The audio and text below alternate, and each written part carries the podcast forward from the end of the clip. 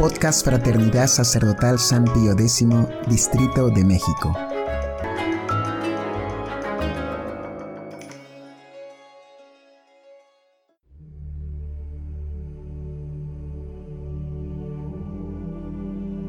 Hojita de fe número 35. La presencia de Dios en nuestras almas.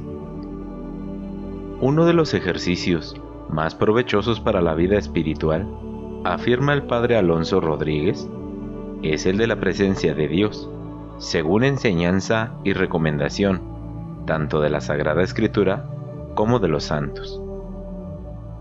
Tratemos, pues, de esta práctica, viendo en esta presente hojita de fe cuál es su fundamento y su naturaleza, y dejando para una próxima hojita de fe los modos de practicarla y los frutos que se sacan de ella. Primero, fundamentos de la presencia de Dios. Andar en presencia de Dios es, para el cristiano, aprender a ver donde Él está hecho, acostumbrarse a encontrarlo donde Él se halla. ¿Y dónde está? ¿Dónde mora? en todas partes, pero especialmente en las almas en estado de gracia. Tenemos ahí dos grandes modos de estar Dios en nosotros, y por lo tanto un doble campo en que ejercitar la presencia de Dios. Primero, la Sagrada Escritura nos enseña que Dios como Creador, Señor y Providencia está presente en todas las cosas con una presencia general llamada de inmensidad, dando a todo ser, según la expresión de San Pablo, la existencia, el movimiento y la vida. Santo Tomás explica que esta presencia de Dios en todas las cosas se realiza por un triple título, por esencia, en cuanto que Dios está dando incesantemente el ser a todo cuanto existe por presencia, en cuanto Dios tiene continuamente ante sus ojos a todos los seres creados. Por potencia, en cuanto que todas las criaturas están sometidas a su poder. Sin esta presencia de Dios en las cosas, las cosas simplemente no existirían, ya que dejarían de recibir el ser de Dios, un ser que no tienen por sí mismas. Así pues, Dios, habiéndonos creado para sí mismo, se ofrece a nosotros bajo el velo de las cosas creadas. De este modo, hemos de aprender a ver a Dios en todas partes y verlo también en todo, es decir, en las personas que nos rodean. A Dios hemos de obedecer en la persona de nuestros superiores. A Dios hemos de reconocer, amar y servir en la persona del prójimo, sea quien sea. En las cosas que nos sirven, en los bienes, tanto de orden natural como de orden sobrenatural. Debemos ver los dones de Dios, por los cuales Dios mismo nos sirve y nos ayuda a alcanzar nuestro destino eterno. Por el uso sobrenatural del don debemos entrar en comunión con el donador mismo. En los acontecimientos que nos afectan, más allá de las causas inmediatas o segundas, debemos ver siempre la causa primera, Dios, que ordena todas las cosas al bien de los que le aman y que solo le buscan a Él. Segundo, la Sagrada Escritura también nos habla en muchos lugares de otra presencia especial, más perfecta e íntima, de Dios, Padre, Hijo y Espíritu Santo, en el alma justa, donde tiene sus infinitas complacencias. Si alguno me ama, mi Padre lo amará, y vendremos a él, y haremos en él nuestra morada. Juan 14:23 Dios es caridad, y el que vive en caridad permanece en Dios y Dios en él. Primero de Juan 4:16 Vosotros sois templo de Dios vivo. Segunda de Corintios 6:6 San Pablo atribuye muy especial al Espíritu Santo esta presencia. ¿No sabéis que sois templo de Dios y que el Espíritu de Dios mora en vosotros? ¿No sabéis que vuestro cuerpo es el templo del Espíritu Santo que está en vosotros? Primera de Corintios 6, 16 y 19. 2. Presencia de complacencia de Dios en el alma justa. Por lo tanto, Dios está presente en el hombre en estado de gracia, no solo como está en las cosas, sino también en cuanto conocido y amado sobrenaturalmente por Él, esto es, por su presencia real y sustancial en el entendimiento y en el corazón del justo. En efecto, la vida divina consiste en el conocimiento y amor que Dios tiene de sí mismo. Por eso, desde que el hombre, por la gracia, participa del conocimiento y amor de Dios, conociéndolo como Él mismo se conoce y amándole como Él mismo se ama. Participa también de su vida divina, y eso hace que Dios empiece a estar presente en Él de un modo nuevo y especialísimo, a título de amigo, padre y esposo, imperfectamente en esta vida, más perfectísimamente en la bienaventuranza eterna de la gloria. Desde que se nos infundó la gracia por medio del bautismo, el Espíritu Santo mora en nosotros con el Padre y el Hijo. Si alguno me ama, dice nuestro Señor, mi Padre lo amará y vendremos a Él y haremos en Él nuestra morada. La gracia hace de nuestra alma el templo de la Santísima Trinidad. Nuestra alma, adornada con la gracia, es realmente la morada de Dios, que habita en nosotros, no solo como en todas las cosas por su esencia y potencia, con las que sostiene y conserva todas las criaturas en el ser, sino de un modo muy particular e íntimo, como objeto de conocimiento y de amor sobrenaturales. Mas como la gracia nos une a Dios de tal modo que es a la vez el principio y la medida de la caridad, se dice que es sobre todo el Espíritu Santo el que mora en nosotros, porque procede por amor y es el lazo de unión entre el Padre y el Hijo.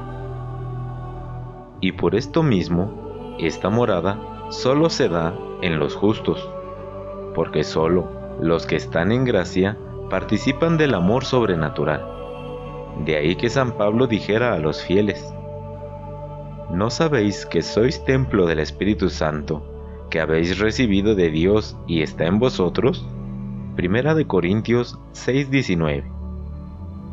Dom Columba Marmión.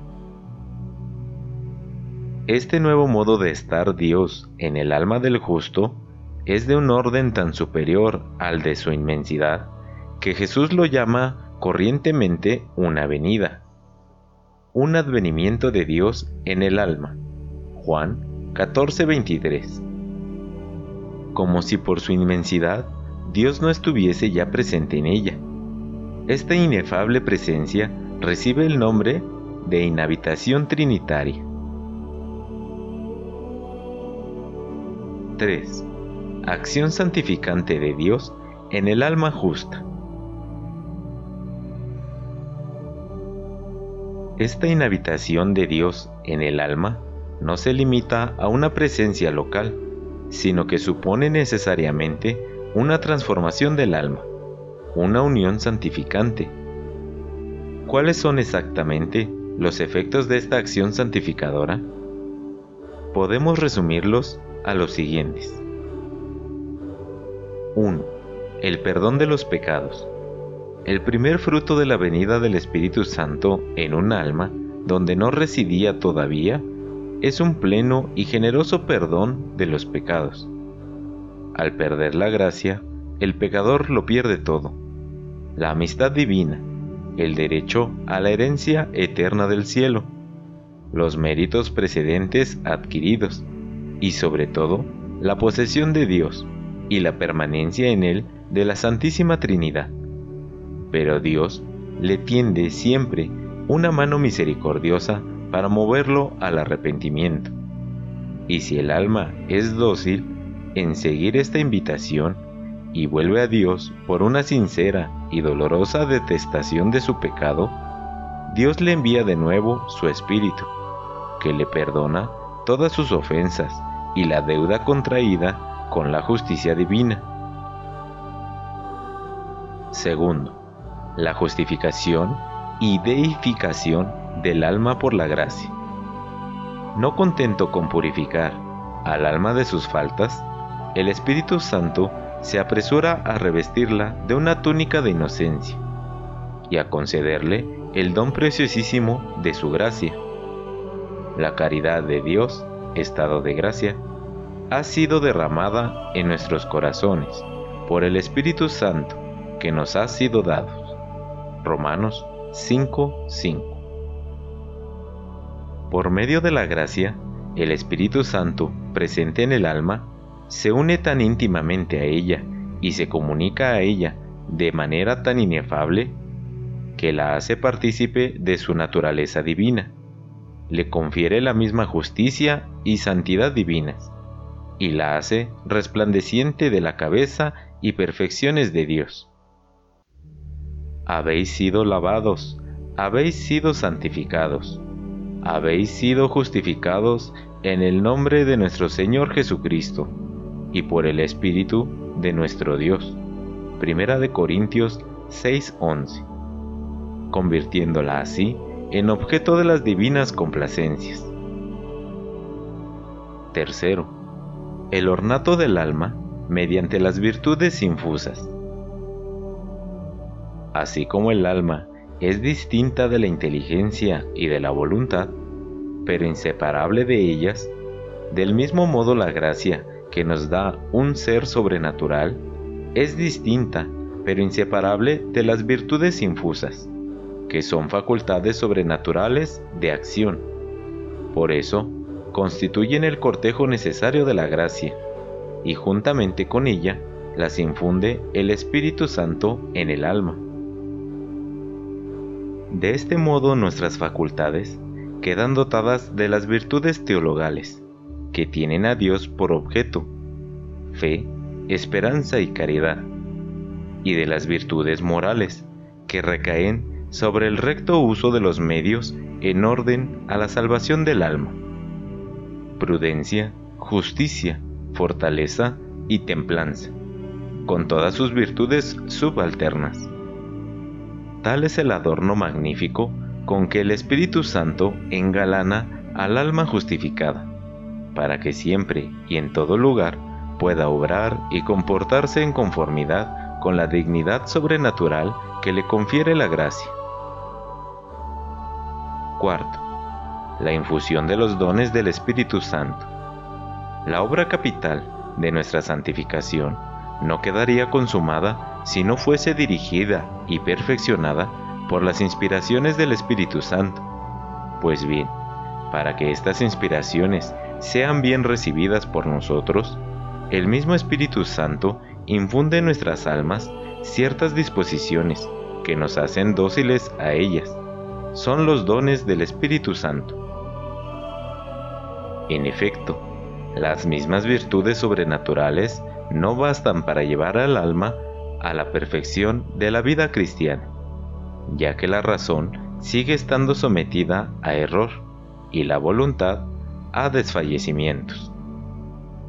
Pero por los dones, el alma se hace capaz de ser movida y dirigida por el Espíritu Santo en persona dando a los actos de las virtudes infusas una perfección divina y comunicando al alma un instinto divino de las cosas sobrenaturales, un tacto sobrenatural que le hace pensar y obrar con facilidad y prontitud como hija de Dios.